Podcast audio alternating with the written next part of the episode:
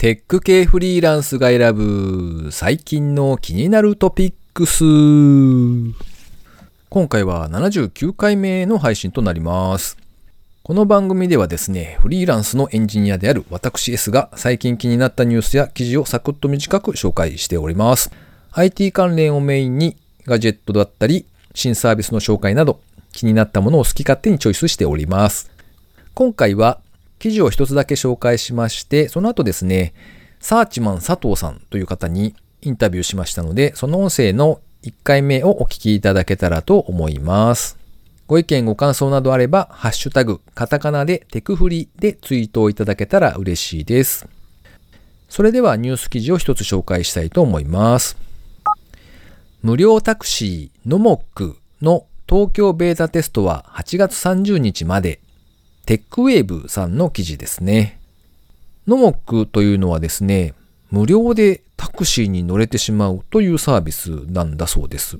どういう仕組みになっているかと言いますと、要するに広告モデルなんですね。専用アプリがありまして、それを登録する際に性別、年齢、趣味や思考、好みですね。を入力して乗車中に広告を流すという形で乗車料が無料になるというサービスだそうです。で、これのベータ版のテストを都内の限定エリアにて8月30日まで実施するという案内がありました。おお、東京にはそんなものがあるのかと思ってですね、取り上げてみたんですが、まあ無料で乗れるのは確かにすごくありがたいなと思うんですけど、これは逆にですね、動画広告を見ずに勝手に自分のスマホばっかりをいじっているような人がいたりするとどうなるんだろうなんてことをちょっと考えてしまったんですけど、どうなんでしょうね。アプリを登録する際に趣味思考といったそのあたりのデータが取れるんで、まあそれがあれば後からいくらでも商売にはつなげられるぜ、みたいな、そういう心づもりがあってスタートしたっていう感じかもしれないな、なんて思いつつ読んでおりました。でもまあ考えてみると、きっと競争率が激しいでしょうから、それはそれでなんというか目立つんじゃないのかななんて思いますね。ということで今回はサクッと一つだけ記事を紹介してみました。では続きまして、サーチマン佐藤さんへのインタビューです。第1回目お聞きください。えー、本日はサーチマン佐藤さんにゲストとしてお越しいただいております。佐藤さんよろしくお願いします。はい、よろしくお願いいたします。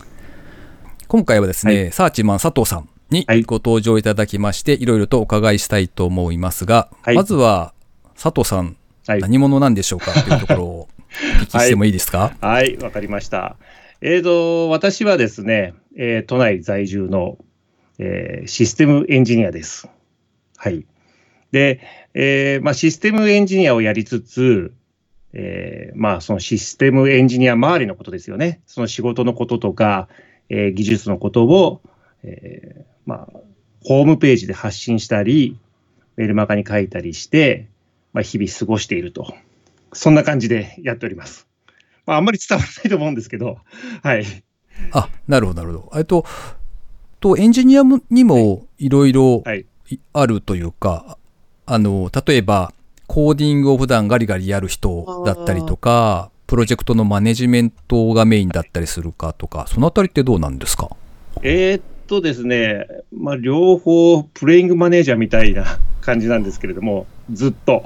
あの、コーディングもやりますし、えー、まあ、プロジェクト管理もやりますし、あの、もう、なんとむ、無茶な上司のおかげで、そんなことをやっております。はい。ということは、あの、あれですかね、その、はい、正社員として会社に勤めていらっしゃるっていう感じですか、はい、今は。あ、えっ、ー、とですね、えー、正確に言いますと、以前は正社員でした。しかし、あの、まあ、数年前、えー、辞めたりしまして、えー、まあ、そこのね、会社の仕事をやったりもするんですけれども、今は立場としては正社員ではないですよね。フリーランスと言っていいんですかね。はい。そんな感じでやっております。ただ、あの、実はさっき言った通り、僕はあの、メルマガ出してましてですね、えー、会社でこんなことがあったとか、あんなことあったとか、えー、無茶なね、えー、上司に無茶ぶりされたとか、使えない部下がいたとか、えー、結構ネタにして使っているので、まあ、どこの会社にいたとか、えー、どこの会社にいるとか、そういう話はえー内密でやっております。なるほど。はい。まあ、バレると嫌なんだ。そうですね。前、あの、前ですね、あの、僕の、その、まあ、Java のサイトがあるんですけれども、横の同僚が言うんですよ。いや、佐藤さん、ここのね、あの、Java のサイトいいと思うんですよ。ヒュッて見たら、僕のサイトなんですよ。もうよっぽどね、カミングアウトして、それ、お俺だよって言おうと思ったんですけど、もうぐっとこらえて、おお、いいねと 言ったことがあります。そうなんですね。あの、冷や汗じゃなくて、ついこう、自慢したくなったみたいな。いやそうそんな感じです。あーなるほどはい。ね。何を言っとるんだと。横にいるだろうって言いそうになったんですけど、へえ、はい、そんなことありました。じゃあ、えっと、スキル的なところでいくと、Java が主にはい得意というか、やってらっしゃるんですか？まあ、そう、そう、そうですね。Java とか、まあ、あの、まあオラクルとか、うんあの、まあ、DB とかですね。で、それでウェブ作るっていうような仕事が、ウェブのシステムですね。作ることが多かったかなと思います。うーん、なるほど。はい。なので、あの、まあ、多分サーチマン Java とかって検索するとですね、あの、もう、サイトって、あの、結構検索で出てくると思うんですけれども、まあ、そこが、あの、私の仕事の備忘録的にもなっていると、なるほどそんな。感じです。ちなみに、はいなぜサーチマンっていう名前がついてるんですか？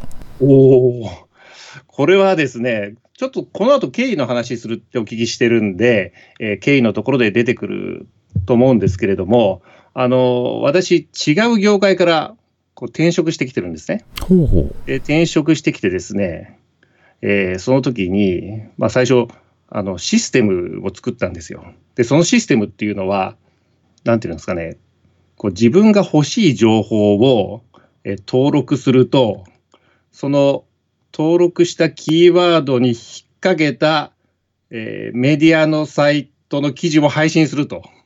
ちょっとややこしいですかね。わかります？例えば、えーまあ、Java、まあ Java でもいいんですけれども、まあ、オラクルとか、オラクル関連の記事が欲しいと思った場合に、オラクルって登録しておくと、オラクルの記事が載ったどこかの、例えば、えーまあ、なんとか新聞のあの記事ですね。その記事を、こう、その載った日にこう自分に配信するっていうシステムを作ったんですよ。なるほど。ふんで、それで情報を集めてたんですけれども、うんで、それって、まあ、探すんで、うんえーサーチマンと、そのシステムの名前をつけ、つけ、つけたんですね。あ、なるほど。えー ちょっと話長いんですけど、いえいえ。で、そういう記事探しの、えーシステムを、あれですね、なんか広めようとか、そういう思いもあって、えーまあ、サーチマンとつけて、サーチマンサイトとやってたらいつの間にか私がサーチマンになってしまったと。うーん、なるほど。そんな感じです。はい。もともとはシステム名だったのが、えーそうです、そうです。自分の名前になったっていう。はいおーサーチマン使いましょう。うみたいなことでね、あの言ってたら、いつの間にか、ええ自分がサーチマンになってしまった。なるほど。へえ、面白いですね。なるほどね。ええ。えっと、じゃあ、その、その名前をつけて自分でこう、はいサイトも今は運営されてるってことですよね。そうですね。あの、だから、そのシステムを宣伝する、うん、サイトがサーチマンサイトだったんですよ。なるほど。ええそれで、その、うん、そのシステム名がサーチマンだったんで、うんあの、まあ、サーチマン佐藤ですとか、なんかいつの間にか名乗るようになってですね。で、そのうちに、あの、なんていうのかな、一瞬、何この人って思うじゃないですか。そうですね、はい。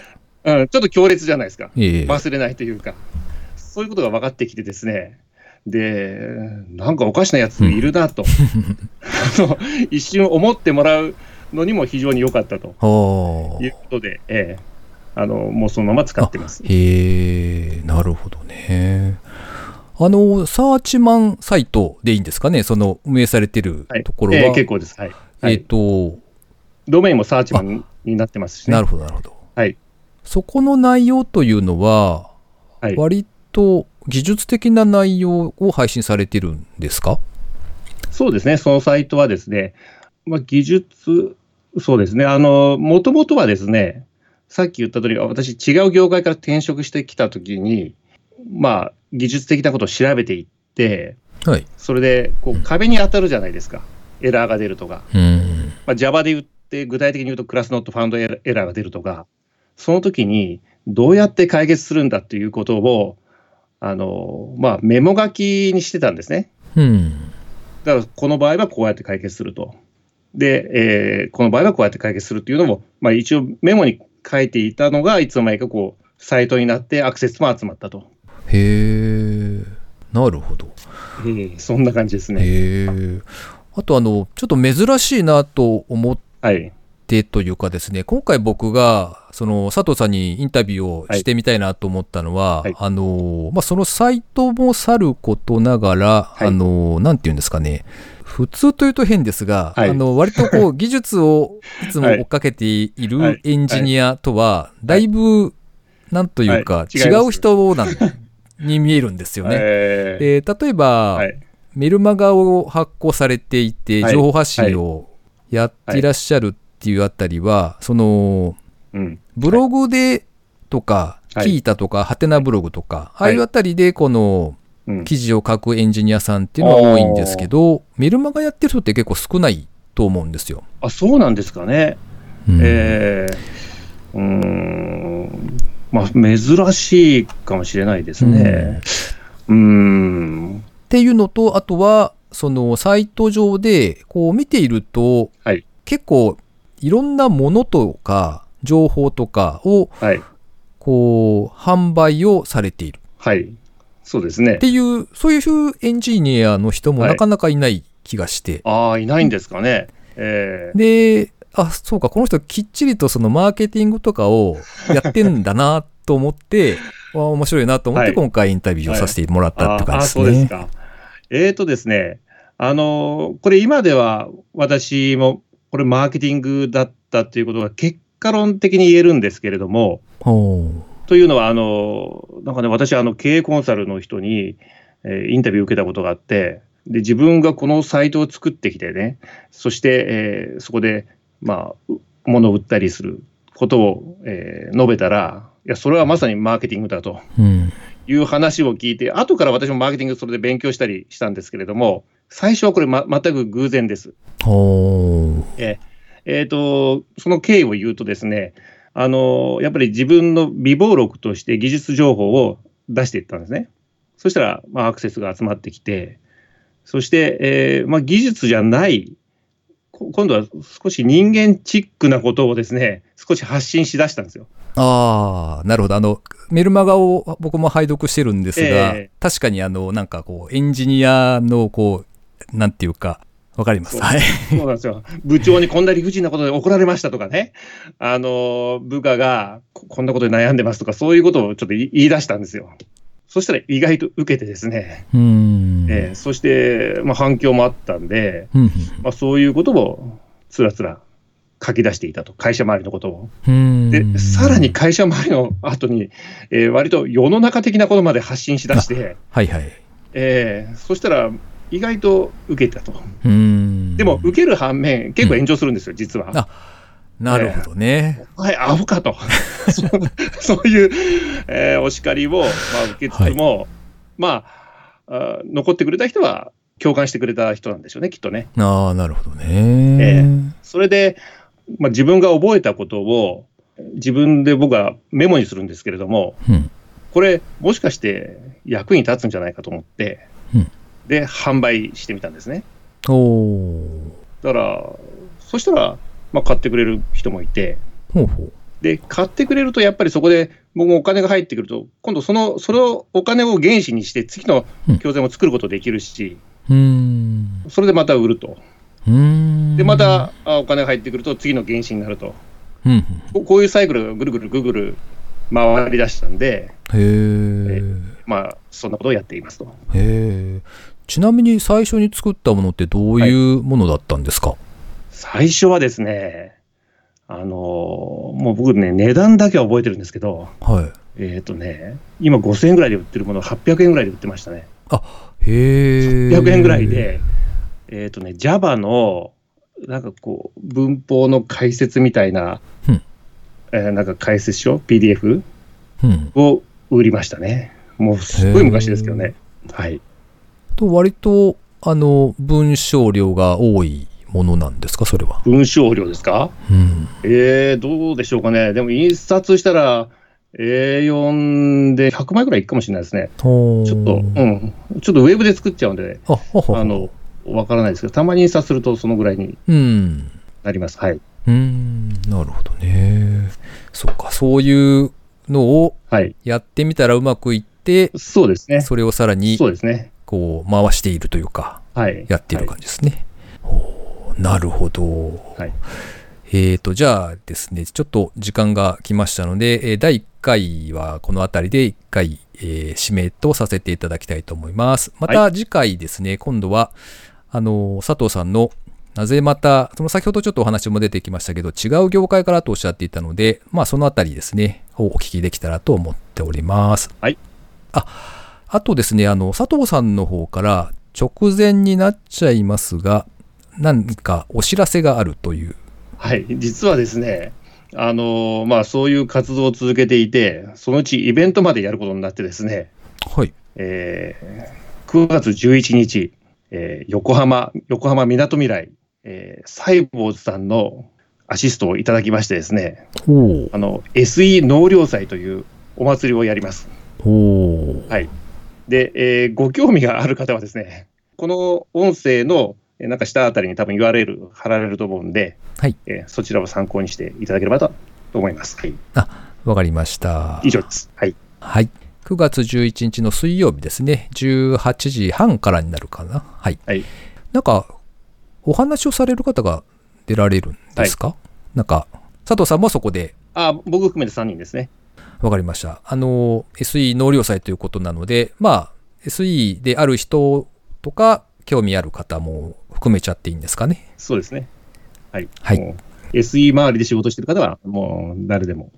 はい。なるほど。はいえーご興味ある方は、あの、はい一度、サイト、詳細の方ですね、ご覧いただけたらと思います。佐藤さん、ありがとうございました。はい。よろしくお願いします。ありがとうございました。というわけで、サーチマン佐藤さんへのインタビューいかがでしたでしょうか？僕の知っているというか、まあ、周りにいるエンジニアの方々とは割と属性が違うなと思ってですね、この人面白そうと思ってインタビューをさせていただいた次第です。インタビューの中で案内がありました SE 納涼祭なんですけれども、参加費が5000円。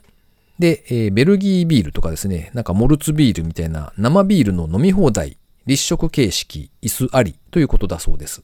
横浜ということでちょっと平日ど真ん中だし、名古屋からは遠くて行けんなと思って指を加えて見ているだけになりそうですが、ご興味のある方いらっしゃいましたら一度参加いただいたらと思います。ちなみにこの収録時点ではですね、男性13名、女性6名ぐらいの参加者がすでに申し込みがあるそうですね。えーではお次にですね、番組にいただいたコメントを紹介したいと思います。フォルテさん、毎度ありがとうございます。テクフリ78回、自宅で育てた野菜、羨ましいと思ってしまう感じなので、ネットのやりとりとかで買えるとお互いにハッピーそうですよね。食品なので法律がいろいろあるかもですが、契約終了残念です。次もまた良い環境が見つかることを祈っております。とのコメントをいただきました。ありがとうございます。野菜は、そうですね、あの、自宅で育てたというか、取れたての野菜って本当にうまいなってちょっと前に思ったことがありまして、あの、炎天下の中でですね、草刈りを1時間ほどしておりまして、で、それが終わった頃にですね、奥さんが、今取ってきたよって言って、こう、キュウリをくれたんですよ。で、それを何もつけずにそのままガジガジと食べるんですけど、これがめちゃめちゃうまいんですよね。あの、スーパーで買ってきたキュウリって結構なんというか味がないというか、なんというか、野菜を食べているはずなんだが、なんか味気がないという感じにどうしてもなるんじゃないかなと思うんですが、取れたてのおやつを食べると、なんというか、味がないはないんですが、ほんのりとキュウリっぽいというかですね、なんかいい味がするというかですね、そんな感じで美味しいんですよ。で、それをむしゃむしゃとですね、一気に一本食べて、おお、野菜ってうまいな、なんてことをちょっと思ったりしたんですね。なんかこの話僕前にしてないかな。なんか、おじさんが同じ話を繰り返してみたいな状況になってる気がして、ちょっとそうなってたらごめんなさいっていう感じですが。それから水流さんですね。今回も3つほどまたコメントいただきまして、本当にありがたい限りです。いつもありがとうございます。S さんのアイコンが変わってる、ビデオチャット越して見たお姿には確かに似てらっしゃるが、以前のアイコンの刷り込みからまだ抜けられてません。わら。ということでコメントいただきました。そうなんですよね。あの、この後の個人的な近況のところでお話をしようと思っておりますが、あの、アイコンもろもろ変えてみました。なんというか、ツイッターは特にそうだと思うんですが、アイコンでこの人だというのを見分けている感がすごく強いので、これ一気に変えてちゃって大丈夫かなっていうのはちょっと心配したんですよね。なので、なんか、あの、古いアイコンとですね、新しいアイコンを持ってきて、それをモーフィングかけてですね、徐々にこう、何段階かで画像を変えていって、気づかないうちにアイコンが変わってたみたいなことをしようかと思ったんですが、めんどくさすぎてやめました。というわけで最後にですね、個人的な近況などをお話ししておりますが、あの、サイトをですね、えっと、このポッドキャストを配信しているのもそうですし、ブログとかの記事だったりとか、あとは僕自身のあのフリーランスになったいきさつを書いたですね、ちょっと恥ずかしい電子書籍というか PDF というかそういうのを配布しているのもあるんですが、その自分のサイトをですね、ちょっとリニューアルをしたというところですね。まあ、最初はですね、フリーランスになったいきさつとかをちょっと自分の体験談として書いてみるかななんてことを思いつつですね、でもブログとかをこう書き続けることができるかどうかはわからんしなと思ってですね、まあ随分と適当にワードプレス立ち上げてやり始めたんですけれども、ここまで一応は続いているので、まあ、ちゃんと運営していくかななんてことをちょっと思いまして、いろいろと書いてみたというところですね。で、まあ、ロゴもですね、以前にちょっと作ってみたものがあったんですが、なんというか自分であんまり気に入ってないなっていう感覚がやっぱりわかるんですよね、見るたびに。なので、まあ、ロゴもちょっときちんと自分が何度見ても、まあ、これでいいんじゃないかというかですね、気に入るものに作り変えようと思って、久々にロゴを作ってみたんですが、いやーまたこれがですね、めっちゃ時間かかりましたよ。すげえ色々パターンを作ってですね、これをこうしたらどうだろうかとか、ここをちょっと変えたらいい感じじゃねえかとか、すげえ色々パターンを作って色々やってみたんですが、やっぱりそのあたりで時間はかかるもんだなというのを再認識した次第ですね。で、ツイッターのアイコンもですね、先ほど水流さんの方からもコメントいただきましたけれども、前のやつはですね、なんかオンラインで似顔絵メーカーとかいうのがあって、で、あの、目とか輪郭とかですね、いろいろ選んでいくとアイコンができるっていうウェブサービスみたいなものがあって、で、それを使って、あの、なんとなく作ったんですよ。なんですが、どうも若作りをしすぎたらしくてですね、こうたまに飲み会とかでお会いした方に、なんか、S さん、アイコンと全然違いますよねとかって言われたりして、あ、すいません、みたいな。そんな感じだったので、えー、今回はですね、自分で、あの、ちょっと前にワコムのインティオスっていうペンタブレットを買っていたんですよ。で、あんまり使う活躍の場がなかったというのもあって、今回はちょっとこれをきちんと使ってみようと思ってですね、あの、自分でアイコン、イラスト的なやつをですね、書きつつ、多少おっさんっぽく見えるようにですね、書いてみたりしました。ただ、あれですね、なんというか、あまりにもひどいおっさんみたいにちょっとやってみたりすると、これはさすがに自分でも悲しくなるなと思ってですね、適当につけてみたシワを消してみたりとかですね、なんか、ちょっと見栄を張る欲というか、ちょっと小綺麗にしてしまったみたいな感じがありますね。はい。というわけで、割とデザインあたりで、ここ最近は時間をすごく使ったなという感じですね。というのと、あとはですね、あの、お知らせ的なことになりますが、あの、 pixiv の FANBOX というサービスがありまして、クリエイターに対して支援ができるっていうプラットフォームですね。あの、投げ銭的なものができるようなサイトなんですが、えー、それをちょっときちんと運用していこうかなと思っております。とはいえですね、あの、何か、例えば、音声のコンテンツを販売するとか、そういうつもりはあんまりなくてですね、僕が今こうして、ポッドキャストとかを配信していたりとか、そういった活動に対して、おまあ頑張れや、的に月に100円の投げ銭をしていただけるっていう方を募集してみようかなっていうところですね。まあとはいえ何もないときっかけというか背中を押されないと思うので、最初はですね、あの、以前テクフリのゲストとして出演いただいた小林さんですね。フリーランスになった小林さんと、ポッドキャスト本編の後にちょっとお話ししてた音声があるんですよ。で、どんなことをお話ししたかというと、まあ、例えば、小林さんがフリーランスになって最初どんな風にして活動したかとかですね、どういう風にお仕事を取ったかとか、え、それ仕事実際いくらぐらいで取れたのとか、そういった微妙に数字なんかも入っておりまして、ちょっと、なんというか、無料で公開する場では言いづらいなみたいな内容も含まれた感じですね。あとは僕なんかもちょっとベラベラ喋っておりまして、一時期僕はエンジニアという職業から少しだけ離れたことがあったんですよね。で、まあ知り合いの社長に誘われて、ちょっと別のお仕事をしてたんだけどっていうそんなお話とかですね。あとは小林さんは割とウェブサイトを作るとか、そこのサイトを運用してビジネスにどうつなげていくかみたいなところをやっていらっしゃるんですが、コンサルティングっていうのは難しいよねみたいな話ですとかね。もしくは僕が昔ウェブサイトの制作とかでお仕事いただいたものがあったりするんですが、一度レベニューシェアですね。要するに、ホームページから売り上げが上がったら、その何パーセントかを成果報酬としていただくみたいな、そんな形でやったことがあるんですね。まあなんですが、結局ほったらかしになってたり、みたいな話ですとか、それから小林さんにフリーランスになってなんか良かったことあります？みたいなことを聞いたりとかですね。そんな内容になっております。ので、えー、そのファンボックスの方でですね、月額100円という形で、えー、ご支援をいただける方には、その小林さんへのマル秘インタビュー、マル秘でもないけど、まあそういう内容の音声が聞けますよっていうことにしようかなと思っております。